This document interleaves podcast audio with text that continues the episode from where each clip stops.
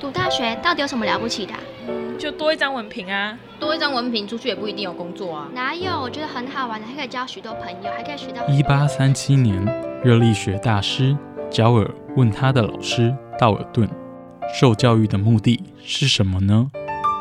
道尔顿说：“教育的目的在鼓励学生从事基本的问题探索。大学有许多课程，目的不是让你得到高分，而是让你了解自己。欢迎收听由慈济大学教育团队制作主持的《大学了不起。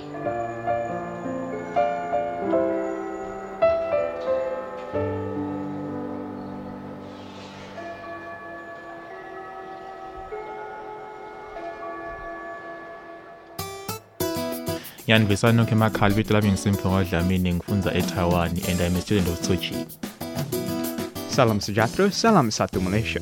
Kami ialah anak pelajar Tsinghua University. We're students of Tsinghua University.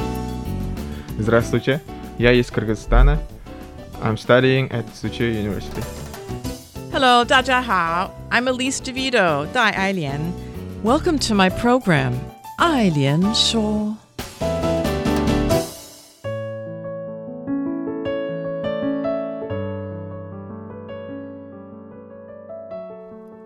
Hello, everyone, and welcome to the show. Eileen Shaw. I'm your host, Elise DeVito. Today, we have an extra special guest, Philip Wei Hao Xu. Philip was born in Taiwan and raised in both Taiwan and the USA. He's lived and worked in Taiwan, the USA, and China. More about his history soon. Welcome, Philip, to the show. Hey, thank you. Well, this is actually part two of a podcast I've been having with Philip. Um, I'm struck, Philip, by the contrast, if there is one, between the Philip Xu of your formidable LinkedIn page and the Philip Xu of your personal website that features your creative work. And actually, I've, you know, for many years now, it sounds like two different people. Uh, your music and writing on the one hand, and your academic studies uh, and your work experience on the other. At odds or in sync? This is the, the question I want to explore. And when we spoke last, we were talking about, you know, you were working in Shanghai for about two and a half years. And you joined a writing group and you got into the indie music scene. And you said, well, the writing group because you wanted to share your writing and get feedback from, you know, on your short stories. And then the indie music scene because you ran into somebody who who was in this area. Can you repeat that again? How do you, how you got Sure. into the, Uh, there is an American gentleman, a little bit older than I am, and he has been in China for 10 years. And he started in Beijing. And because for many years, Beijing was the seat of independent music yeah. In in China, like actual independent um, artists and Mhm. bands, and a lot of the most well-known hmm early rockers were from there, the Chinese Mhm. folks.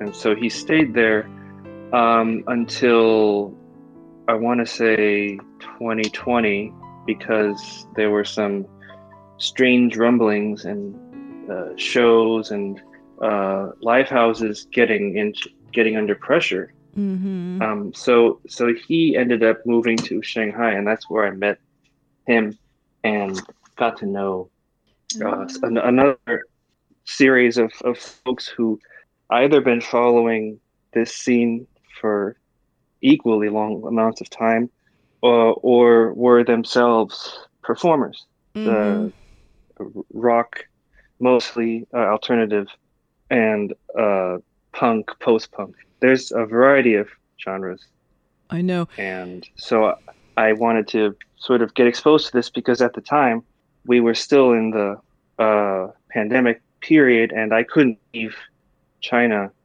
uh, without risking not being able to get back in and then losing my job. So I had to see these performances, and so that was that was really great. Yeah, and you not just you not just uh, you weren't just you know an audience member, but you actually sang at some of them. Or am I confusing. I mean, I know you've been you wrote reviews of the rock group performances, so but you were also singing, right? Or is that two separate things? Yeah, I mainly wrote reviews because the genre that was being Mm-hmm. represented wasn't always what I was writing in Mhm. or what I was uh, performing in.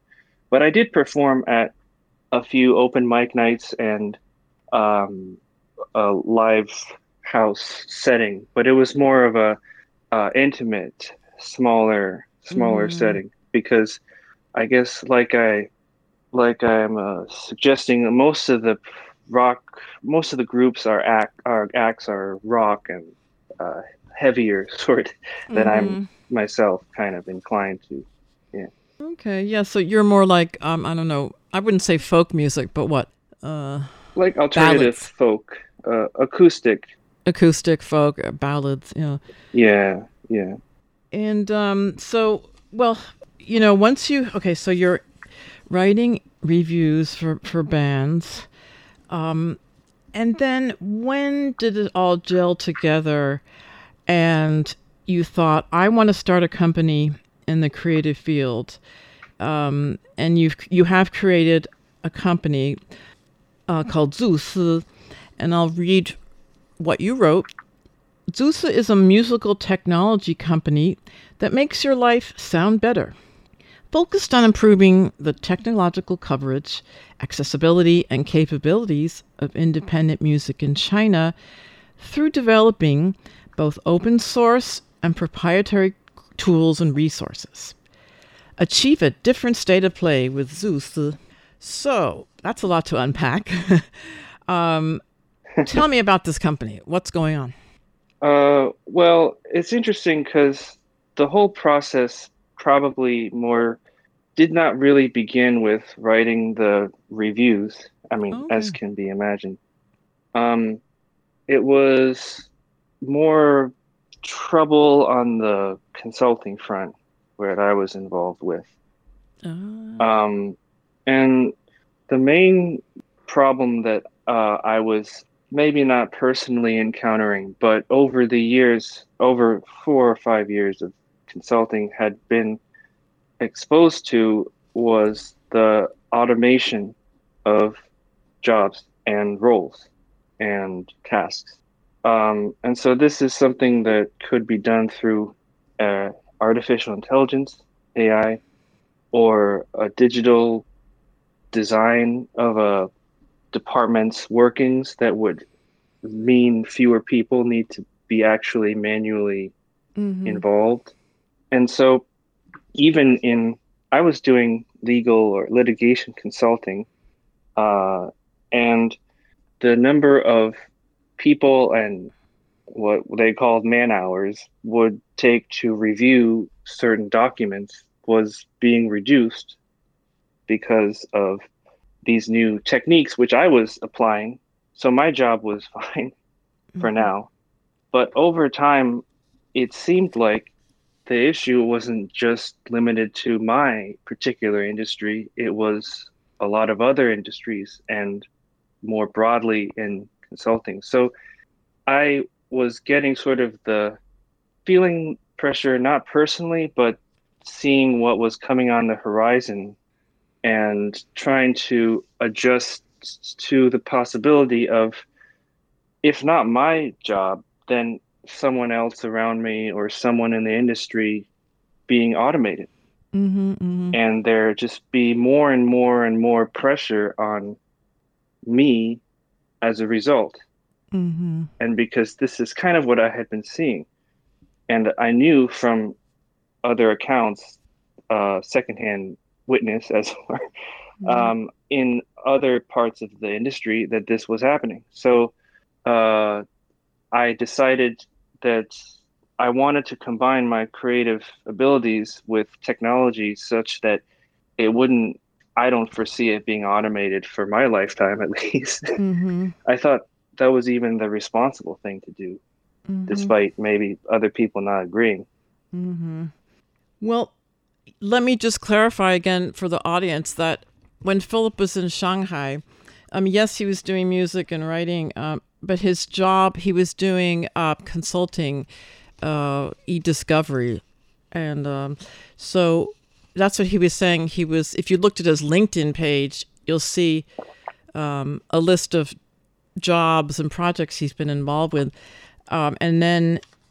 So what happened in Shanghai, for many many reasons, it sort of came to a head that he thought, oh, you know, my own career in this uh, what e-discovery, right? Or um, he was af- Right. yeah, he f- was afraid it's getting more and more automated, and uh, you know, he saw limits. He said maybe this field is running its course. So, but why? You know, not technology. Technology will never. will never die. So he thought, why not? This is perfect. You know, mix music with the technologies I've learned. So, um, you know, so you just start. You started to, you started this company, and it's called, well, in English, a Z U S I, Z-U-S-I. So, um, and can you explain um, the, actually it's Zusi, or can you explain the name of your company? Sure. Um, the original name is Sixu.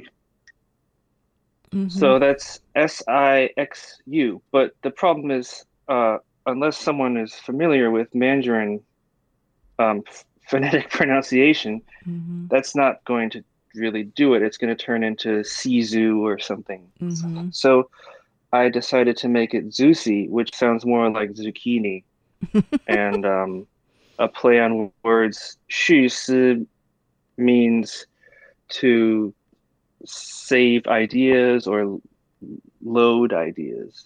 Mm-hmm. Like to save, you know, like a savings account, right? Like a savings to. Yeah, savings yeah. Mm. So 蓄势。And that's your music technology company. Um, and so what what are you trying to do? You say develop through open source and proprietary tools and resources.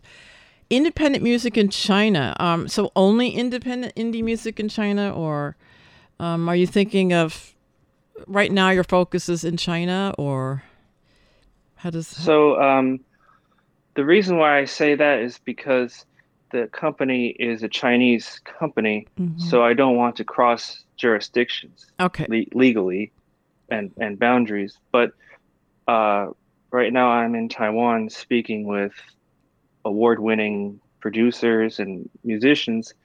So we want to see if we can make some uh, movement in in the certain parts of the industry that I've honed in on. For example, metaverse, NFTs, um, these sort of next generation, quote unquote, uh, artistic pursuits, which on the one hand are already very well represented in a lot of forms of media and business. On the other, they could be enhanced, I see, with different forms of music. For example, how does one produce music for a AR, VR goggles set setup, right? Oh, uh, uh-huh. So there's a surround sound, a spatial audio component, and it's all documented on online. It's just that it so happens, for example, that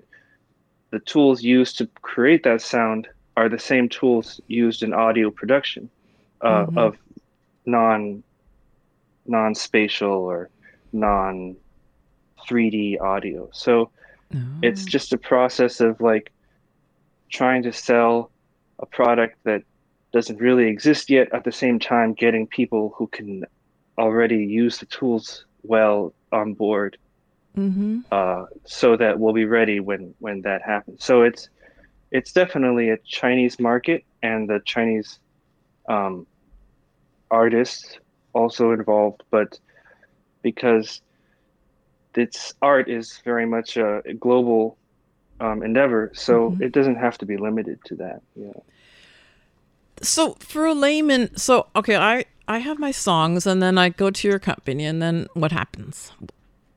what what happens then? Well, it depends on what uh, we're, we are trying to accomplish. For example, and it depends on what genre your music is in. So, mm-hmm. if I am asking about producing a audio a set of audio for a museum's ex- exhibition and it's about dinosaurs maybe hip hop and rap is not the best genre. Well maybe it is. To... unless it's unless it's rap dinosaurs. It, may, it may work. But so then we might have to for example i have a tool that i use to compose music that consistently sounds sci-fi you know like mm-hmm. from old school. And so then that goes to a producer who has to make it more packaged and also master the sound for consumption in the medium that it's being produced and sold to oh okay so okay. if there is um, for example an artist who has more easy listening music, maybe it will be sold to a cafe, right? Mm-hmm. In in in a museum. If they have if they're electronic uh, EDM or techno artist, then that works really well for uh, any variety of exhibitions involving technology or the universe and, and so on so Oh, it just depends. And right now in China, there's a lot of really big museums that use um, all sorts of, and also in Singapore, there's a museum. So usually there's a team of artists and a producer who create the whole exhibition. Mm, mm. Um, and then they just go from place to place that has the capacity. But it's more fragmented in certain markets. Gosh, I think a lot of our listeners don't know any of this. That's really fascinating. that I mean, you know, this is cutting edge actually. Um, I don't think people know how much behind the scenes um, that has been done and could be done more. Um, and well, speaking of your own music, um, do you mind if we play one of your songs? Now, um, you write the music and the lyrics. Um, you just came out with a an album on Spotify, um, and the name of the album is is what? Colors. Colors. Why did you choose that? Uh, well, I was in my office one day and um, I just felt like after writing for the workshop and reviews for the China music, it just seemed like I was changing uh, into mm-hmm. someone else, which I wasn't very, I wasn't ashamed of it, but it was clear, at least in my, in my own understanding.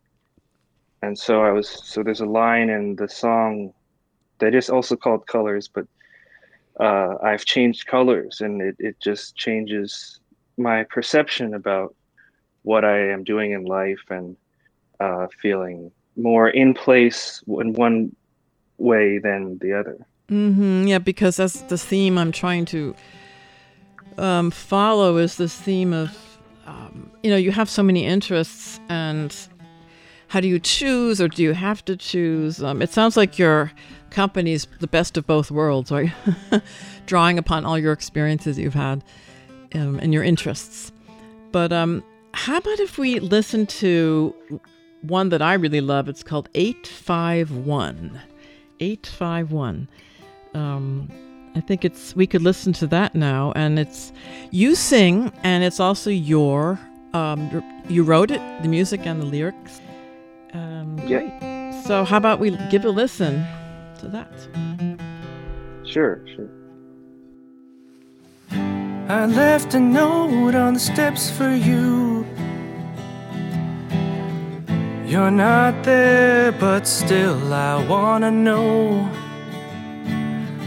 Does grass still grow from hard red clay?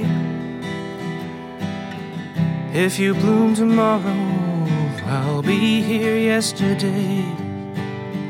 If I got lost, could I find my way home?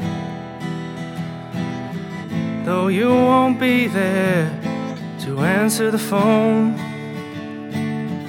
If lights go out in the street, does that mean you're looking for me in my dreams?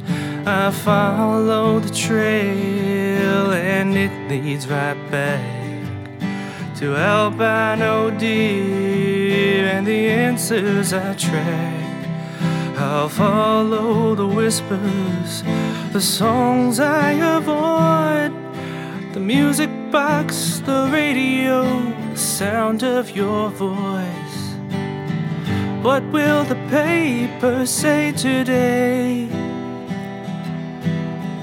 That it will never say again. From your chair, from the garden, I won't complain. Did you teach me how to drive? Was it more the feeling? There's no need to hide. I followed the trail and it led right back to albino deer and the answers I tracked. I followed the whispers, the songs I avoid, the music box, the radio, the sound of your voice. I don't think you knew, or maybe you did. The boy in the pool was not just a kid, he'd be someone he would. He could Well, that's great. You know, every time I hear that song, um, I mean, I know what it means, but can you explain to our audience um, 851 and what does that mean? And what does the song mean to you? Sure. Um, well, 851 is the address or the street number, house number of the street that my grandparents lived on in North Carolina. And it was where I went every summer for many years. Uh, when I was growing up, and then even until when I was well into my 20s.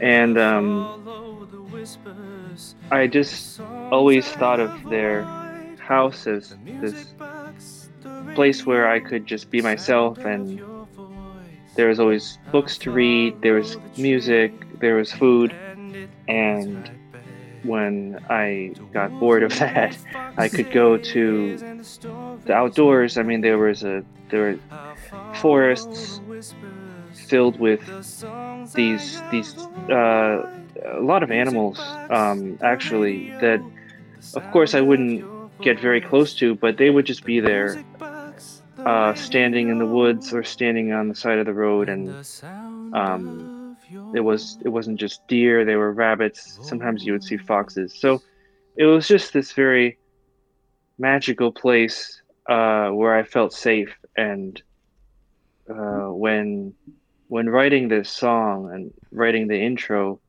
I thought about the wind chimes that were in front of my grandparents uh, were on the porch. And i just tried to remember what key those wind chimes were in and wrote the intro that way and just wrote the song. And it was like they were still there with me. It was it was very touching. Oh, I didn't know that. I still have those chimes. Don't worry. um, oh wow yeah. so i guess we can verify Yeah, I know the in correct key. sound. I don't have a yeah. There, it's in the U-Haul somewhere. Um, but that's so yeah. The you know what's the albino deer? What is albino deer? Albino deer, a deer with you know that's the white. They have no pigment. Um, is that did, was there really an albino? There was. So one Ah. year there was an albino deer in the woods. Uh, well, Mhm. well, they used to call everywhere the woods because they were just trees everywhere. Mhm. And then there there was uh we saw it. So because I came back fairly late on I was young, but I had taken the plane So Mhm. on our way back, of course, Grandpa wants to check the mail at like nine o'clock at night on the way back to the house. So we saw it, and it was near a kiosk. The kiosk. and yeah, and it was big, and it was Oh white. it was albino, and so we, we really thought that was that was that was cute. But o- over time, I mean, I can be honest, having half of you know Caucasian or American heritage, sometimes it also uh, felt like an outlier. You know, growing up in Taiwan and um, so so that also reminded me of oh, there's a reason why these things are the way they are, and it's, there's a good reason, and so I shouldn't be like ashamed of what I am.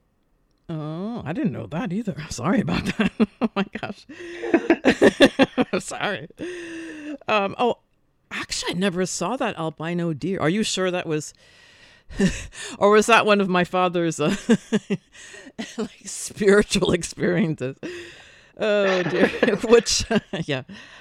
Um, no. No, it's real. It was Oh it was God. big. It was a buck, so it was. Oh uh, my gosh, uh, really? It's what they call a male male deer. Yeah, I mean, I don't know how much longer it survived, but Oh, uh, it was it was there. Yeah.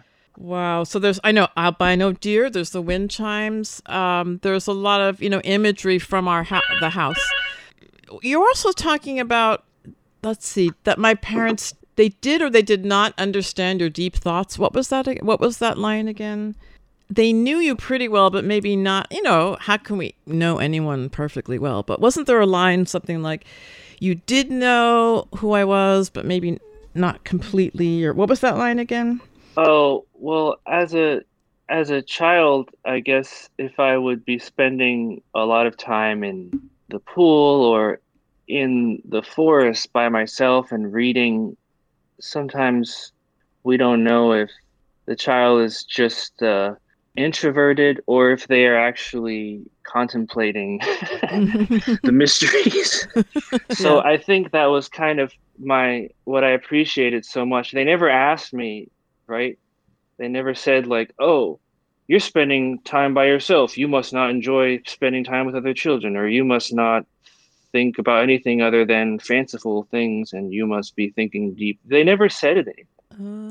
And so it was kind of really comforting because in life later we find that the most of the time people are really questioning uh, us like what are we doing with our lives um, why especially in a chinese um, society or culture uh, are you doing the right thing this is the common question right but as a child there isn't any of that or there shouldn't really be any of that Mm. but um, so i think that's what that was describing Yeah, freedom. Yeah, my parents were, were very great. They always supported you, supported me, our interests. Um, you know, I think we're really shaped by our my parents, your grandparents. Um, free to be you and me. but I guess right. I'm getting the signal from from Ada, and we have to wrap it up again. But so great to talk to you, Phil. And I'll see you Yeah. tomorrow night. I'll see you tomorrow night. Okay, thank you, sweetie. yeah Okay. okay See thank you you later. Okay, bye bye. all right take care songs I Bye-bye. avoid the music box, the radio, the sound of your voice. I'll follow the trail, and it leads right back to wolves and gray foxes and the stories we had. I'll follow the whispers, the songs I avoid, the music box, the radio, the sound of your voice, the music box, the radio, and the sound of your